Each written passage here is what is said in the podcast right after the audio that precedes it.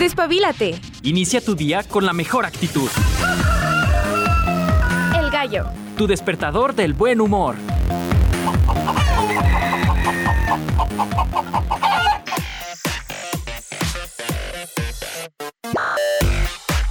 Hola, hola, muy buenos días, bienvenidos al Gallo de Radio UAA, encantada de poderte acompañar otra mañanita.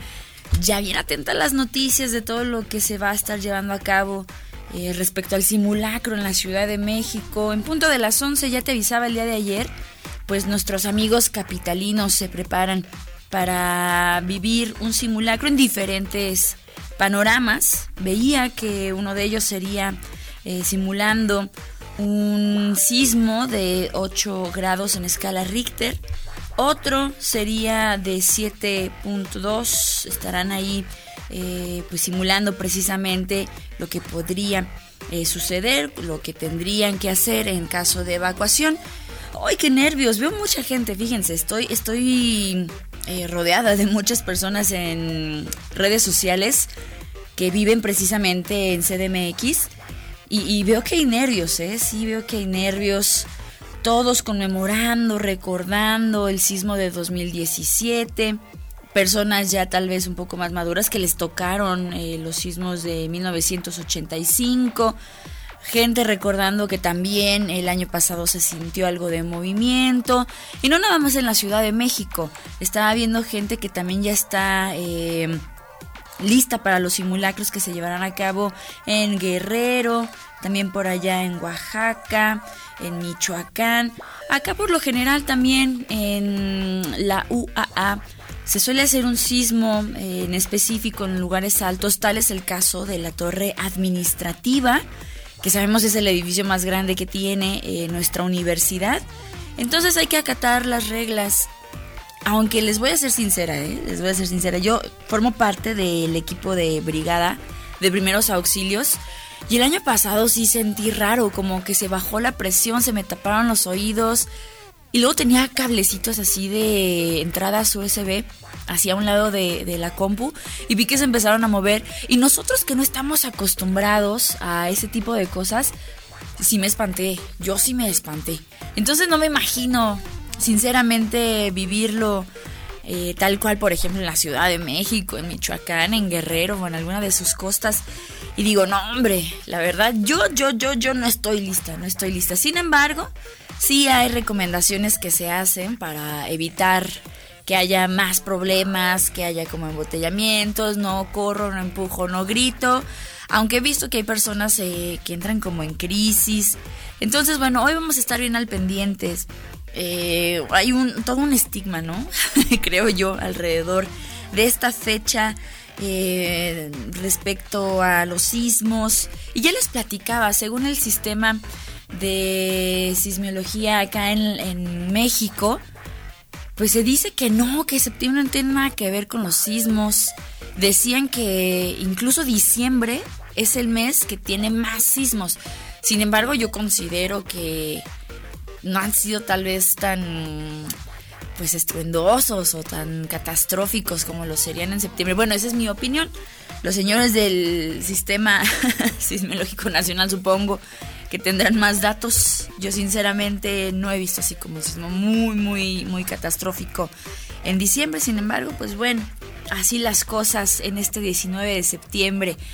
Les doy la bienvenida a este primer espacio totalmente en directo, nosotros transmitiendo en el edificio 14, la unidad de Radio José Dávila Rodríguez. Estamos en el 94.5, pero también nos encuentras en el streaming. Si lo tuyo, lo tuyo es el internet. Nos encuentras también en radio.ua.mx. No hay pierde, ¿eh? Llévanos a todos lados, nosotros encantados. De igual manera, te comparto el WhatsApp. Estamos en el 449-912-1588.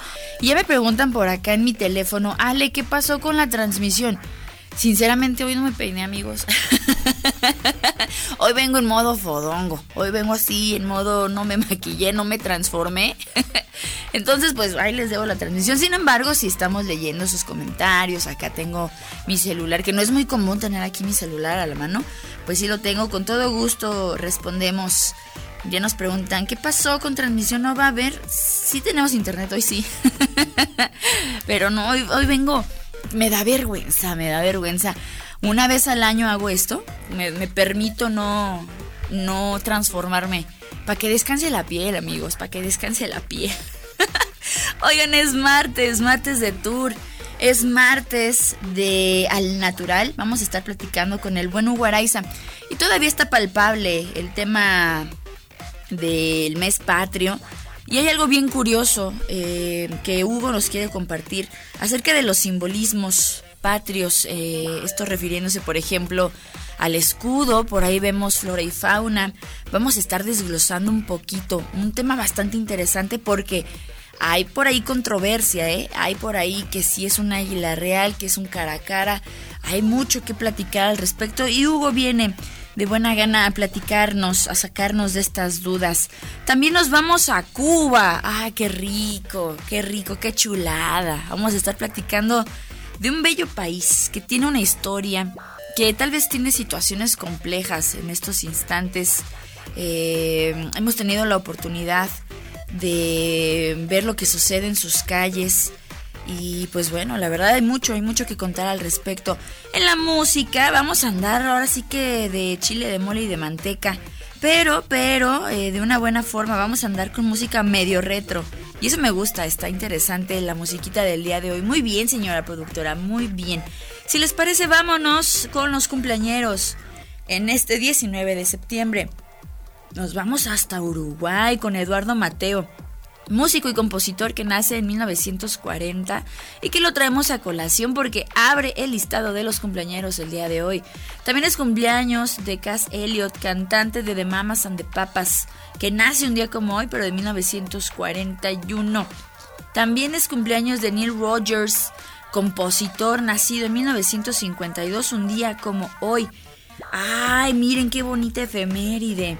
Es cumpleaños de la señora Lila Downs, cantante mexicana, eh, yo creo que muy a flor de piel, el folclore, regionalismos, eh, música muy bonita, regional, yo la consideraría música regional. Lila Downs nace en 1968, un día como hoy. También es cumpleaños de Sarah King y de Tegan King, cantantes canadienses de Tegan and Sarah, precisamente ellos integrantes de esta agrupación que lleva su nombre. Y también es cumpleaños de Saki Fukuda, cantante y actriz japonesa nacida en 1990, que obviamente le hemos traído acá en los jueves geek. En los aniversarios luctuosos recordamos al músico hindú Vishnu Narayan Bhatkande, también a Kilao Salcotas, compositor griego. Recordamos a Grant Parsons, músico estadounidense, a Rodrigo, que nacería bajo el nombre de Rodrigo González, compositor mexicano, que fallece en el 85, un día como hoy, tristemente. Slim Dusty, cantautor australiano, también lo recordamos hoy. A Body Colette, saxofonista, un gran compositor de jazz, hoy lo recordamos con gusto. Y también a Laszlo Polgar, cantante lírico húngaro. Celebraciones y conmemoraciones en general, acá en México, les platicaban en CDMX ocurriría un terremoto a escala 8.1 en Richter en el 85. Entonces, pues sí, los mexicanos eh, lo recordamos.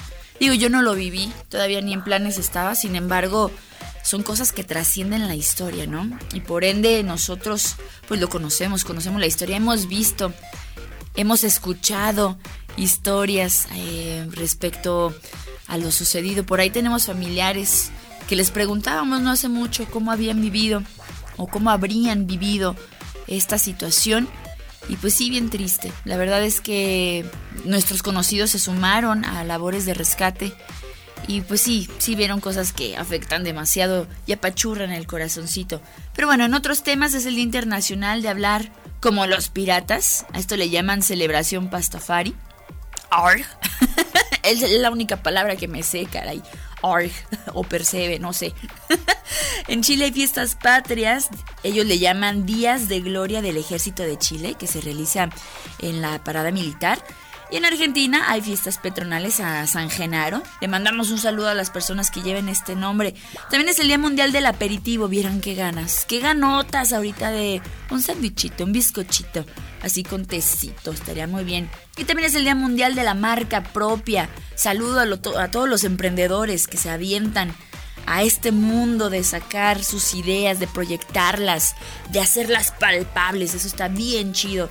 Y por último es el Día Internacional de la Concienciación sobre la Mordedura de Serpiente. Un tema que tal vez eh, para nosotros no es como tan, tan común. Sin embargo, hay lugares, ya platicamos de algunos países donde por metro cuadrado hay animalitos de estos que son bastante venenosos, hay que tomar las precauciones. Si ustedes salen también al campo, pues ya saben, ¿eh? Cuidadito, porque estos animalitos, pues de sangre fría se defienden, se defienden y hay que tener mucho cuidado. Pues bueno, eso es lo que se conmemora, se celebra, se recuerda este 19 de septiembre. Pues bueno, parte de... Ni más, vamos a continuar. Nos vamos con música. Ay, esta rolita la traigo bien metida en la cabeza. Nos vamos con Designer Music. Y ahorita continuamos aquí en el gallo de radio. UAA.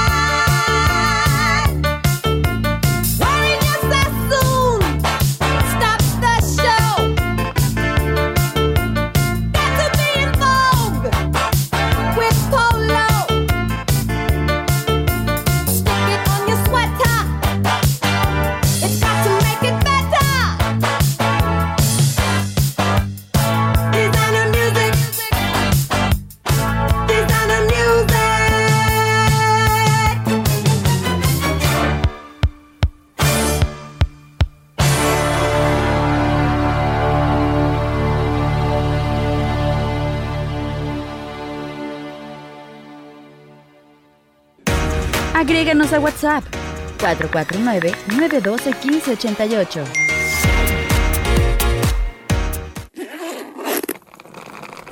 Agarra tus maletas, ponte cómodo y vámonos de viaje. Vámonos de viaje.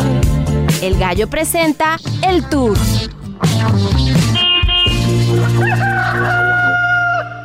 Oigan, vamos a hablar, ya les platicaba, de un país muy bonito. A mí en lo personal se me hacen unas playas preciosas. La gente, eh, al menos a los turistas, digo, también ese es otro tema. Tratan muy bien a los turistas. Tienen, tienen eh, algunos conflictos. Y decir algunos es también decir, decir poco, porque sí, sí tienen muchas cosas que están sucediendo por allá. Sin embargo, bueno, eh, vamos a platicar de Cuba, un país que tiene mucho que ofrecer, que tiene por capital a La Habana, una superficie de 109 mil kilómetros cuadrados, un poco más. También tiene una forma de gobierno en Estado socialista unitario.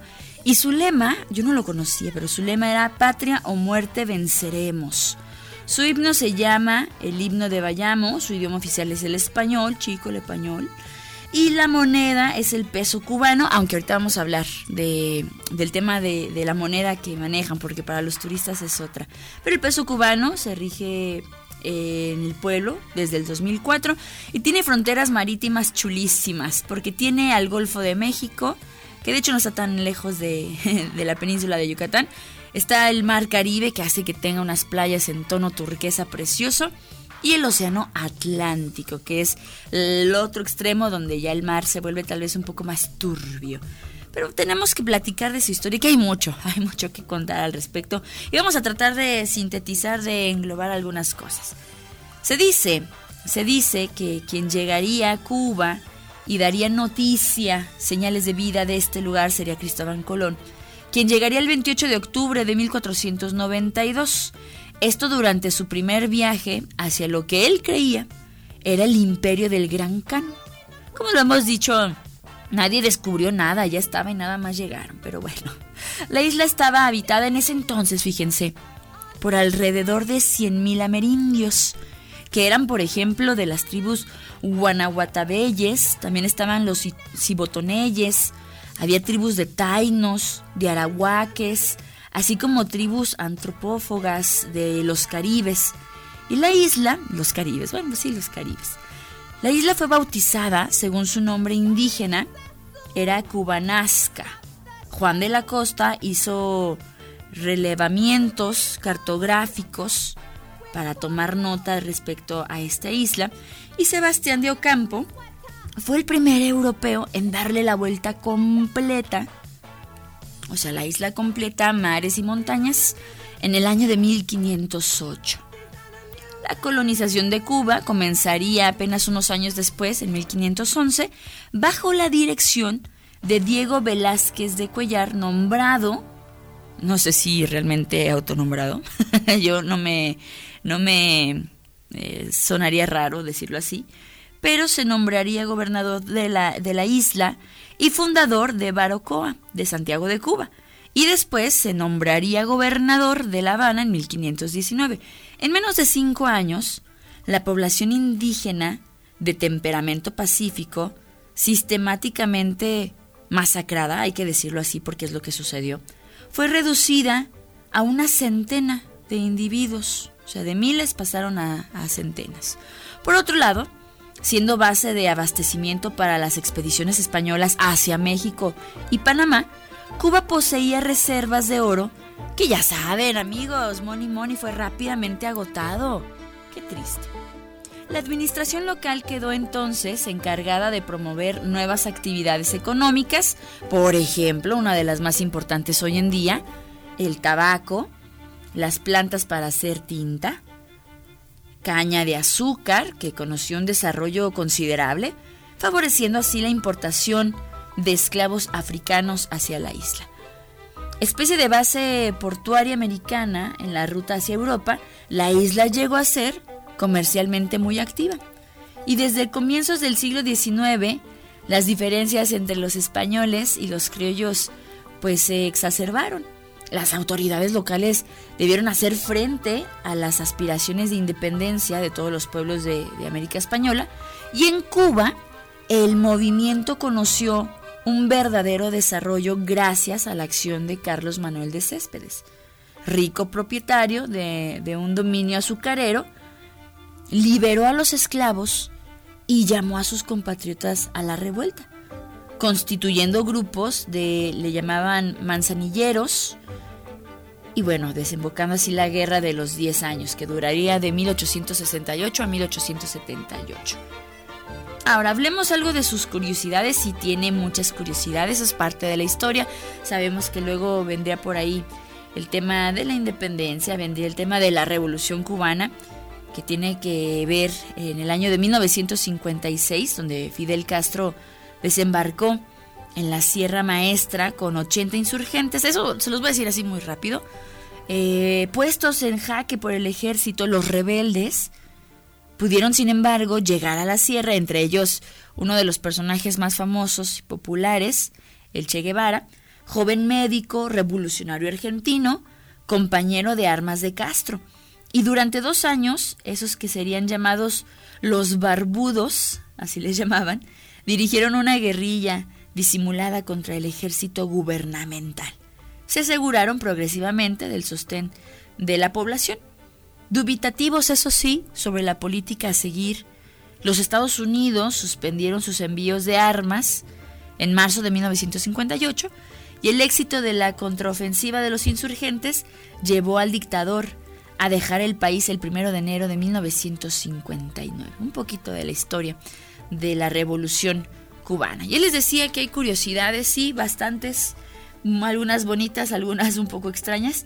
Les voy a platicar, por más que nosotros eh, pensáramos tal vez que carecen de, educación, conozco muchas personas que han ido allá a hacer alguna maestría en, en medicina. Y de hecho Cuba cuenta con un récord de los que yo creo que se sienten orgullosos bastante, que es, tiene la tasa de alfabetización más alta de toda Latinoamérica. El acceso a la educación es público, es gratuito, incluida la universidad, así como el material escolar. Otro dato interesante, ya hablábamos del tabaco, eh, uno de los productos más conocidos de Cuba es el puro y de hecho todos los expertos fumadores coinciden que es uno de los mejores tabacos del mundo, gracias especialmente a ese saborcito que tiene, ellos lo llaman dulzón. ya sabes qué souvenir traerle a los amigos fumadores, nosotros así le hicimos.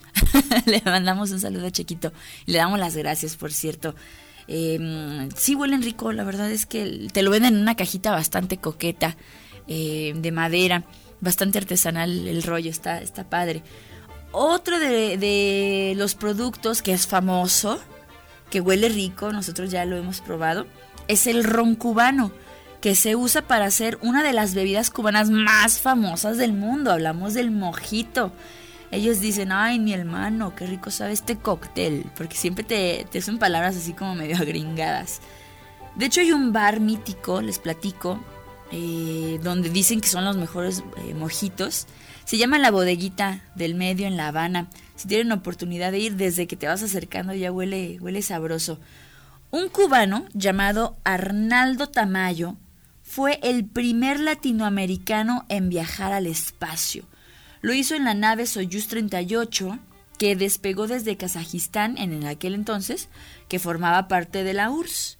Los cubanos son también grandes deportistas y de hecho son el segundo país americano, por detrás de Estados Unidos, con mayor número de medallas olímpicas. Los deportes en los que se destacan son el boxeo, el atletismo, pero donde son verdaderos cracks, se dice, es en el béisbol, aunque hayan tenido que salir del país para conseguir un mejor futuro. De hecho, sabemos de muchos cubanos que han, eh, han viajado a Estados Unidos y han tenido una carrera bastante eh, considerable, bastante prolífica y que han tenido buenos resultados. Les iba a decir algo de las monedas, recuerdan que hablábamos del peso cubano, pero hay algo bien curioso. Hay dos monedas oficiales. Uno es el CUC, que es el peso cubano, y otro se llama CUP, que es la moneda nacional. La primera, el CUC, es destinada esencialmente a los turistas y a los servicios turísticos. Y esta situación, sinceramente, eh, se ha hecho hincapié que ha cambiado desde el 2021 en el que se retiró el Cook y desde entonces ha sufrido un proceso de inflación enorme.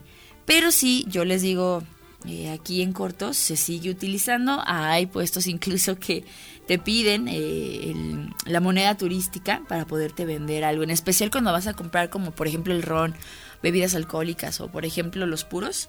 Si te piden como la, la moneda turista. Supongo que es para ellos cambiarla o algo, no lo sé, la verdad.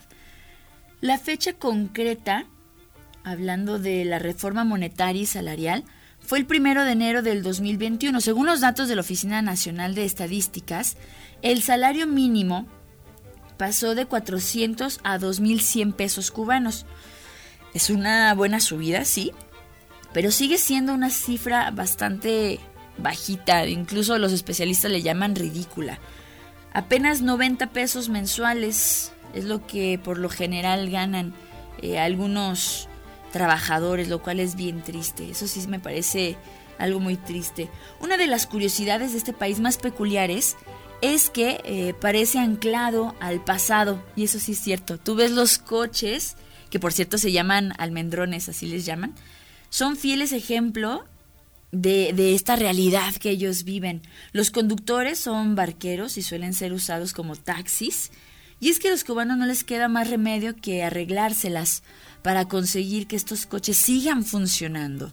Tanto los almendrones americanos antiguos como los que llegan desde Europa o Rusia, que le llaman ellos los Lada, si no mal recuerdo, de hace décadas, son verdaderos tesoros. Y hay personas que los tienen súper bien cuidaditos, los tienen súper lustraditos y son precisamente pues para darte por ahí un, un tour arriba de estos coches viejitos que la verdad están coquetos. A mí sí me llama la atención. Digo, tiene su costo ahí andarte paseando. Sí es muy notorio el, el cambio de precio de, por ejemplo, estas bicicletas como taxi, bici taxi le podremos llamar, contra los almendrones. Pero bueno, están bonitos, la verdad es una foto ahí sí vale la pena bastante. Entonces, ustedes sabían por último que La Habana tiene un barrio chino. Qué curioso, ¿verdad? Chinos cubanos podríamos llamarle. Es una eh, historia bien interesante porque tiene que ver con la abolición de la esclavitud por allá de 1886. Los terratenientes necesitaban mano de obra barata y fueron a buscarla al sur de China. Entonces, técnicamente no eran como esclavos, pero eran obreros contratados muy baratos. Pero a la hora de la verdad, las condiciones de vida pues eran muy muy parecidas, o sea, si eran tratados como, como esclavos, aunque no se les consideraba así. Había cerca de 100.000 chinos que vivían en Cuba y solo en La Habana llegaron a ocupar 10 manzanas. Abrieron tiendas y demás cosas para ellos, entonces hay un barrio chino en Cuba. Ese sí no lo, no lo he visto, habrá que ver por ahí eh, algún video o algo, debe estar interesante. Pues bueno, eso es parte de lo que eh, hay en, en Cuba. Por ahí conozco muchas personas que sí han viajado precisamente a conocer las playitas, La Habana, la fiesta. Y les menciono, sí hay un trato diferencial y preferente hacia los turistas. Sin embargo, cuando vas indagando un poquito entre las calles, sí se ven algunas cosas que son pues tristes, lamentables, ver cómo viven en situaciones adversas. Veía que hay una comunidad de personas que tienen VIH y SIDA y platicaban algunos de ellos que como los mantiene el gobierno, de cierta manera, les pagan las medicinas, les pagan el internet, hay personas que prefieren contagiarse para poder llegar a esta comunidad. Digo, e-, ellos mencionan que están cuidados, que de cierta manera pues tienen las comodidades que podrían necesitar para vivir, les pasan medicamento y prefieren estar así que estar en las calles mendigando por ejemplo, en zonas transitadas. Está pesado, está pesado. Pero bueno, eso es parte de lo que hay, de lo bonito y lo feo que hay en, en Cuba, como en cualquier lugar, que hay lo bueno y lo malo. Nos vamos a una breve pausa, ya que andamos hablando de Cuba y que andamos con ese, esa sensación. Nos vamos con Cantinero de Cuba, esto a cargo de la Sonora Cubanísima. Nos digamos una pausa y enseguida regresamos aquí al gallo de radio UAA.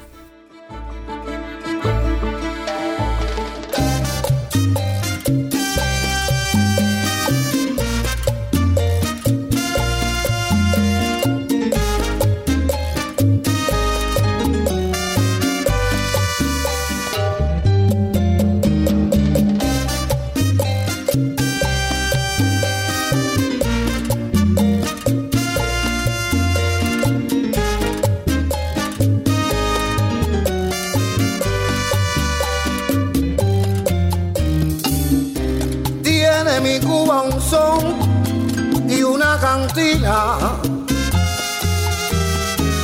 hecha de caña y ron y agua marina. El cantinero es un buen cubano que una historia de amor lo volvió malo.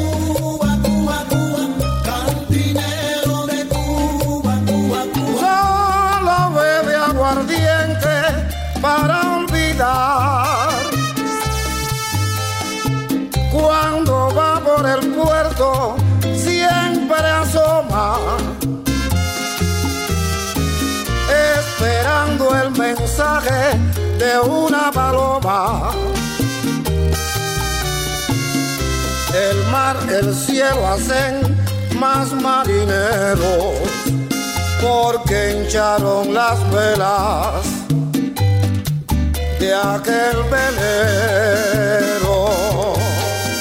Cantinero de Cuba, Cuba, Cuba, cantinero de Cuba, Cuba, Cuba. Solo, solo bebe aguardiente para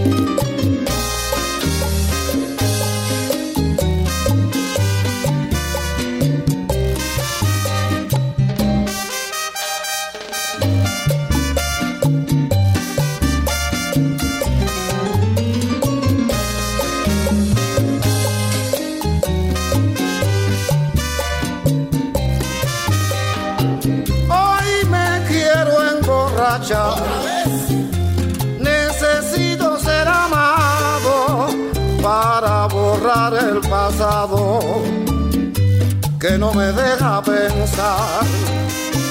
Si yo pudiera cantar, porque una pena me ahoga. Yo recuerdo a todas horas mi Cuba yo no la puedo olvidar.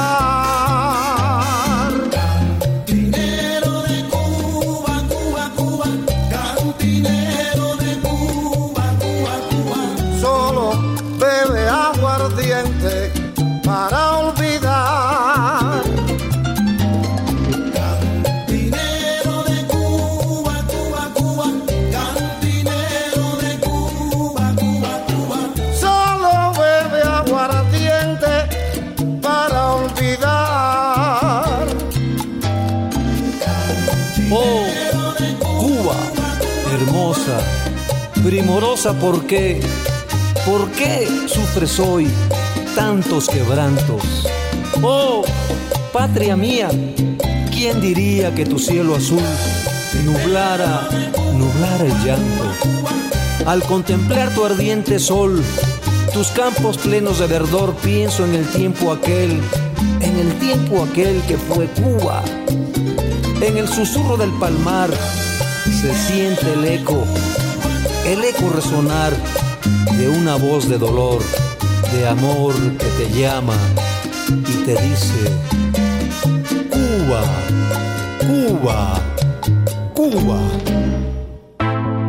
Haznos llegar tu WhatsApp 449-912-1588. En comunicación contigo.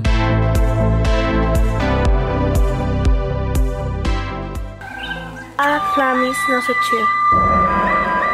Un espacio para aprender a cuidar, valorar y guiarnos por la naturaleza. Este es El Gallo al Natural. Namaste. Y nosotros continuamos ya en la segunda parte del gallo de Radio UAA. Y ya les mencionaba al inicio, vamos a tomar todavía de pretexto eh, septiembre, mes patrio, y aunque ya pasó la empozolada y la enflautada y todo, rico, delicioso, la verdad es que detrás de los labros patrios hay mucho que se puede abordar. Y ya les hacía hincapié. Los simbolismos patrios eh, tienen mucho de trasfondo, por ahí hay debates respecto a la flora y la fauna que aparece por ejemplo en el escudo, pero para hablar de ello ya se encuentra con nosotros mi estimado Hugo Araiza, que le doy la bienvenida esta mañanita. ¿Cómo estás, Hugo? Hola, hola, muy bien, Ale, muy bien a todas y a todos los que nos escuchan. Este, pues sí, ¿verdad? Yo me resisto a, a dejar pasar estas fechas con los pozoles y con las flautas y los tacos dorados. Siempre es un buen día, siempre es un buen día. Me resisto a que este mes avance. Sí, la verdad es que tiene mucho de dónde. ¿Por qué no? ¿Por qué no? Deberíamos hacer todo el mes, todo el mes de pozoladas y cosas, no sé, fiestas de pozole o algo así, no sé.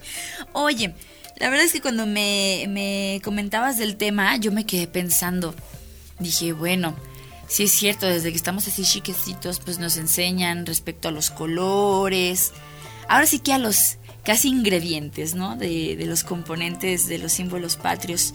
Sin embargo, fíjate que me di a la tarea de mm, buscar por ahí y me topé un documental que habla precisamente de esto. Y bien interesante porque tal vez sea, eh, no sé, yo creo que tiene que ver mucho la colonización, que cambiaron algunos significados de los símbolos. Y hay, y hay mucho que abordar. Por ahí te platicaba ahorita antes de entrar sobre el águila real, que se dice que no es como tan común en, en, México y sin embargo se pensaría más bien en un cara a cara o lo que conocemos acá como un quebrantahuesos. Entonces por ahí hacen estudios, los antropólogos y todos se meten así a estudiar, de hablar del laurel, hablar de, los olivos, de las tunas, de los nopales. Y es bien interesante. Sí, bueno, pues es que la construcción histórica de, de nuestra sociedad, pues se ha eh, transformado un montón, o sea, hablamos desde el sincretismo que sucedió desde la parte, eh, digamos, eh, nativa y también desde la parte europea que venía, ¿no? Uh -huh. O sea, hay que recordar que México es esta nueva mexicanidad que nosotros tenemos, y digo nueva, pues, pues por decir algo, ¿verdad? Nada más. Pero eh, esta, esta manera de, de, ver el mundo, pues es, un, es, es así la mezcla eh, de, de, los, de los africanos, de los judíos, uh -huh. de um, los árabes, españoles. Eh, tenemos una muy grande comunidad, eh, la cual por aquí vino o refugiada o muchas veces mandada uh -huh. o en algunos casos pues aventurera que vino por estos lados. Uh -huh y que a diferencia de, de, otros lugares, y que creo que eso pasó en América Latina, pues esta, esta manera de mezclarse fue bien interesante porque fue como hasta como armónica, hablo entre comillas y hablo solamente como de la parte cultural, o sea, hizo una, una, una, un nuevo aporte a todo esto, ¿no? Todo lo otro, pues ya sabemos que estuvo no tan padre. Pero eh, en el tema de los del, del, escudo nacional en particular, como dices, hay este algunas eh, discusiones interesantes donde hablan de diferentes especies. Además de hablar de estas especies, también eh, te das cuenta de cómo es importante muchas veces eh, algún naturalista o alguna persona que sepa bien de las estructuras de las plantas uh -huh. o de los animales, porque uh -huh. muchas veces un detallito hace que sea una especie muy diferente Totalmente. a otra, ¿no? Y entonces eso está también padre eh, como poderlo reconocer, ¿no? Y, y en una de esas modificar. Fíjate que en este documental que les comento, yo escuchaba con mucha atención el comentario de que por ejemplo que realmente es como una lámina de piedra donde se ve pues esta ave que está encima como de una placa en agua y sí hay por ahí un nopal, se ve que hay unas, unas plantitas, pero por ejemplo decía que fueron los españoles quienes agregaron eh, la serpiente, que porque realmente para los mexicas estas aves pues son de rapiña y que realmente lo que tenía en el pico no era un- una serpiente, sino que era como una tripita de Sí. una persona o algún corazón, Un corazón. o algo así. Entonces, como los españoles dijeron, ay, estas personas son bien bárbaras, vamos a cambiarle aquí poquito, pues fue cuando entonces se, se puso, ¿no? La imagen. Digo, son comentarios que se van haciendo con, con el tiempo y que son interesantes conocer. Fíjate que hemos preparado una capsulita eh, a cargo de, de Alecita Moon, que si, Chequito, me haces favor, vamos a escucharla y ahorita la comentamos Claro. si te parece. La historia del escudo nacional mexicano está ligada a leyendas, tradiciones y hechos políticos, en donde algunas plantas han estado presentes desde su origen. Con base en revisión bibliográfica, visitas a museos y revisiones de monedas de colecciones particulares, se da a conocer las plantas que han inspirado y formado parte del símbolo patrio, así como sus modificaciones desde la fundación de la Gran Tenochtitlán durante la colonia, en el México independiente hasta el año de 1968, fecha en la que se quedó establecido el escudo nacional actual. El águila parada en un nopal es la parte esencial del símbolo patrio mexicano y es tomada de la leyenda en la que los mexicas siguen la orden del dios Huitzilopochtli. Fundarían su ciudad donde encontraran esta señal, punto que los historiadores sitúan a un islote perteneciente al lago de Texcoco. Además del nopal, en el escudo nacional están presentes otras plantas que son interesantes de conocer. El nopal presenta frutos que conservan parte de sus estructuras florales y nacen del corazón del cuerpo tendido en el agua de Copil, sobrino y enemigo del dios mexica que es vencido en una guerra y arrojado al lago donde se convierte en piedra. El águila parada en un nopal es el símbolo indígena que fue tomado como anhelo de identidad de un país. Su transformación va unida a los acontecimientos históricos que suceden durante la conquista, en la colonia, en la lucha de la independencia hasta su consumación, en el México independiente, la Reforma, la República, el Porfiriato, la Revolución y la Postrevolución hasta el año histórico de 1968, cuando se define la apariencia actual del escudo nacional. La Constitución de 1824 decretó como escudo el águila de frente con las alas extendidas y con la cabeza hacia la izquierda, posada con la pata izquierda sobre una penca de nopal que emerge de una laguna. Con la pata derecha y el pico detiene una serpiente. Aparece por primera vez en la parte inferior una rama de laurel a la derecha y una de encino a la izquierda, entrelazadas con un moño con los colores de la bandera. Desde esa época hasta nuestros días, las dos ramas están presentes, aunque en posición contraria.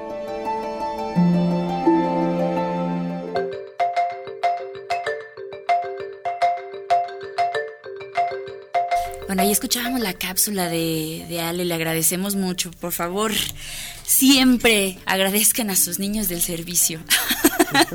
gracias, gracias, Alecita. Oye, algo bien importante que escuchábamos ahí, ¿no? La historia que podría tener eh, Texcoco, por ejemplo, el lago, o sea, los simbolismos, ¿no? Volvemos a la fauna, a la flora, pero también, por ejemplo, el agua que en México es muy presente en las historias. Y ahora retomando ahora sí eh, por completo, por ejemplo, eh, la, la- la flora, hablábamos del laurel y todo este rollo. Si nos pudieras hablar un poquito de, de esto. Sí, sí, sí. Eh, bueno, las alegorías que se tienen, es importante darnos cuenta por qué se escogen estos elementos, ¿no? O sea, estos elementos no solamente se escogen... Así pues, nomás porque sí. Ajá. O sea, sí hay un trasfondo sobre esto y además en estas historias sobre un águila devorando este, una serpiente arriba de un opal y demás, eh, y, y de las culturas buscando a Aztlán, ¿no? Mm. Era, era el, el lugar que ellos venían buscando y entonces pues llegan a, a este, a este sitio. Em, que hay algunas teorías que, donde hablan los arqueólogos de que eh, este lugar eh, estaba en la quemada, ¿no? Eh, cuando venían, salieron de Aztlán era la quemada aquí en Zacatecas. Ujú. Ya, ojalá algún día pueda venir Felipe Sarabia, un, un gran amigo arqueólogo. Pero la cuestión de la flora y la fauna, por ejemplo, el laurel, como sabemos, es una planta que tiene que ver con conquista, que tiene que ver con Victoria. con Victoria, como pues en esta parte como romana que se tenía y el laurel es como esta parte sagrada de, de pues de, de un imperio, ¿no? Y demás. Cierto. Y entonces Desde ahí se toma, eh, por ejemplo, el laurel, ¿no? Esta ramita de laurel que viene en nuestras monedas. Eh, si tomamos una monedita, vamos a ver el laurel. Lo que se habla de que el laurel, pues, no está bien hecho porque el laurel lo ponen ahí como con hojas verticiladas. ¿Qué quiere decir verticiladas? Pues hagan de cuenta que del tronquito de donde salen las hojas, todas salen del mismo lugar. Y entonces, como haciendo un circulito, a eso se le llama verticilado y, y los laureles no son así. Entonces, pues se cree más bien que es otra planta. No se sabe si el artista quiso hacer. Hay artículos científicos sobre esto, ¿no? Sobre conjeturas y, y qué es lo que quería o qué especie quiso poner, pero en realidad se cree que es un laurel. Que el laurel, pues quién sabe, porque no hay ninguno verticilado. Entonces, eh, ahí está uno, ¿no? Y luego del otro lado están los robles. O los encinos, nosotros lo conocemos más bien como encinos, ¿no? Los robles suena muy europeo, ¿no? Tengo un roble en mi casa. Para mí sería como, ah, no, sí, no, sí, sí, el encino. Un encino, ¿no? Los encinos, eh, estos encinos o esta especie de encino, porque se ven, si ustedes se dan cuenta y buscan entre su moneda, van a ver que de ese lado van a ver unas, la, van a reconocer las bellotas que tienen los, los, este, eh, encinos. Ajá, pero es un encino europeo. Obviamente también el encino tiene que ver, pues, con cuestiones, eh, digamos, de fuerza, cuestiones de, este, como eh, de, de, emperadurismo y, y, de sabiduría. Okay. Entonces, eh, México es un país sumamente diverso en estos árboles. De hecho, es uno, creo que es el país que más especies tiene eh, de encinos en el mundo. Un centro de diversificación, aunque los europeos tienen muchos, acá nosotros tenemos muchas especies. Okay. Y como dices después, el, el águila, esta águila eh, que se cree que es un águila real por la imponencia y las, las águilas, hay que saber que en todas las culturas las, las aves tienen cierta eh, digamos, rango. Ya hablaremos un programa solamente de los rangos sí, de las sí, aves. Sí, me encanta. Pero el águila real, eh, por distribución, se cree que no era un águila real. Eh, sino más bien un cara a cara, que es como más de, de estos lugares donde Ajá. podrían haber estado, ¿no? Ajá. Entonces, pues sí, como dices, la diferencia en la dieta de un cara a cara a un águila real, pues es bastante, ¿no? Sí. Eh, y, y el tamaño. Pero parecen águilas, ¿no? Nosotros aquí en la universidad tenemos un montón de, de caracaras que pasan, cierto. perchan aquí en los árboles, en los edificios. Eh, bueno, pues un- no deja de ser un lugar seguro para la fauna y la flora, la, la universidad, ¿no? Y, y bueno, se cree que es este cara a cara.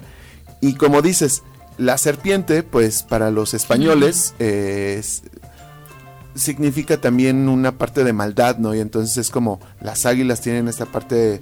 eh, Imponente. y, y también como de, de Dios, ¿no? Y Ah, de, de deidad. ajá, y de algo bueno y de algo este, Supremo.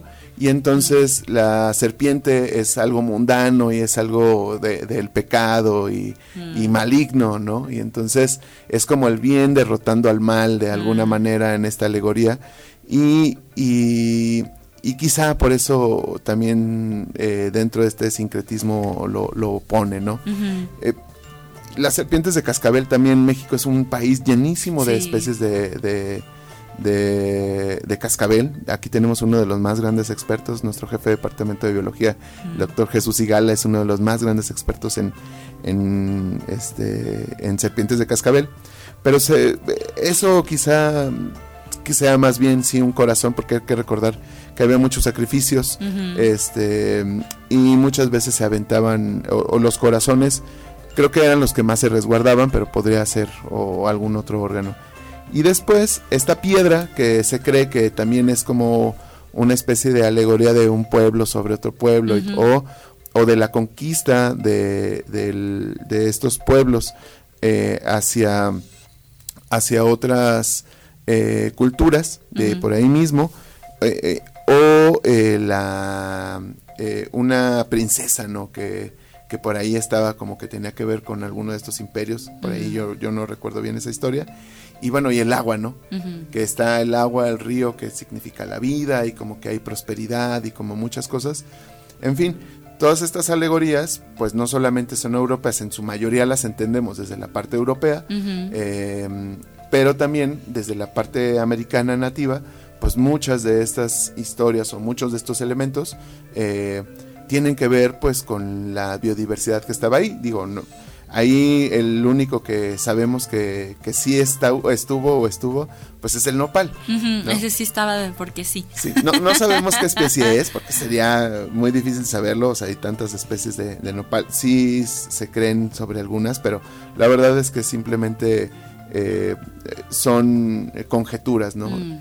Acá lo importante es saber que tenemos un escudo nacional que versa un poco de nuestra diversidad biológica que podemos tener, Mm. que podemos cambiar como los detalles taxonómicos o en estas cosas o, o los errorcitos que se tienen para que fueran especies nativas totalmente.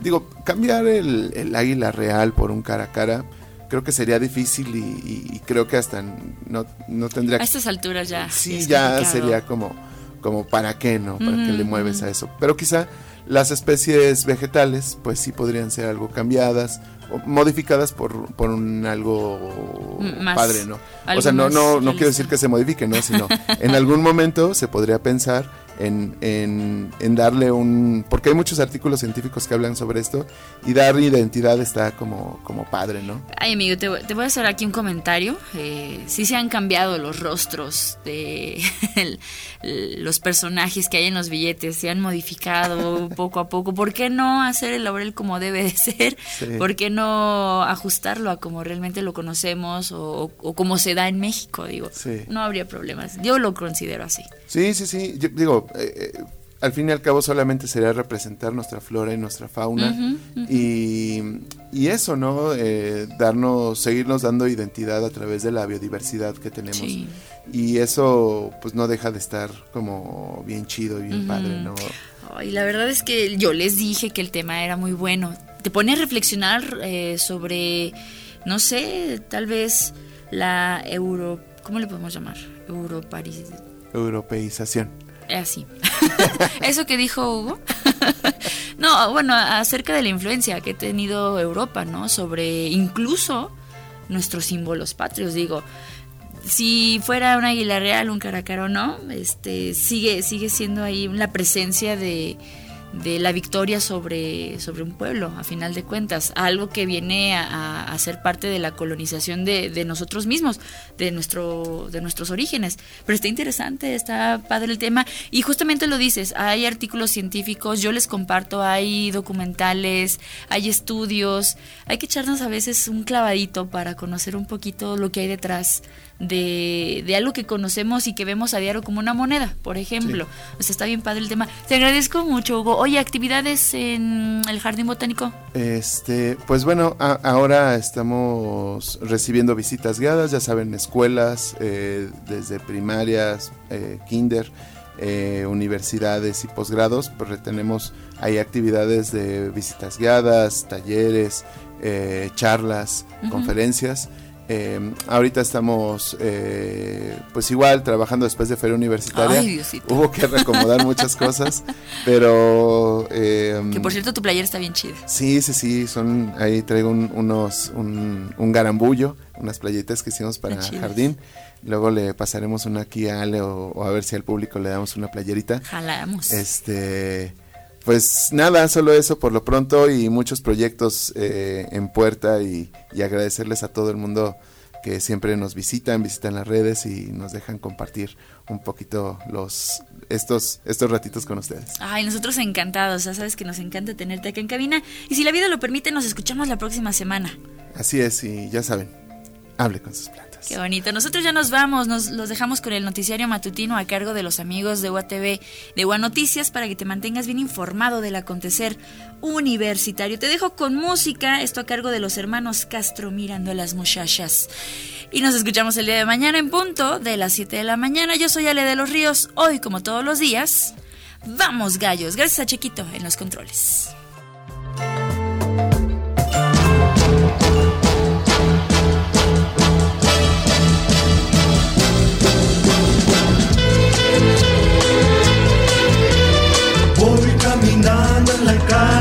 Mirando a las muchachas voy. Y al pasar, Besos y piropos yo les doy. Algunas rubias, las otras morenas, hermosas y preciosas van.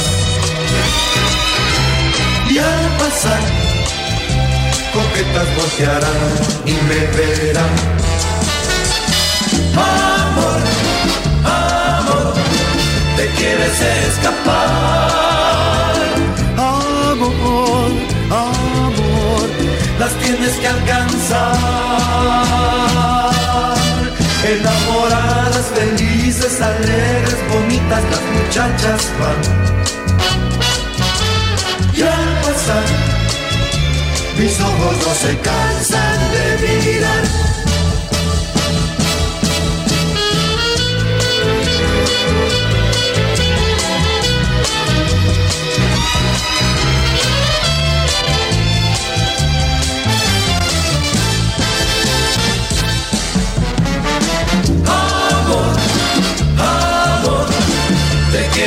escapar. Amor, amor, las tienes que alcanzar. Enamoradas, felices, alegres, bonitas, las muchachas van. Y al pasar, el pobre corazón las quiere alcanzar. Voy caminando, mirando a la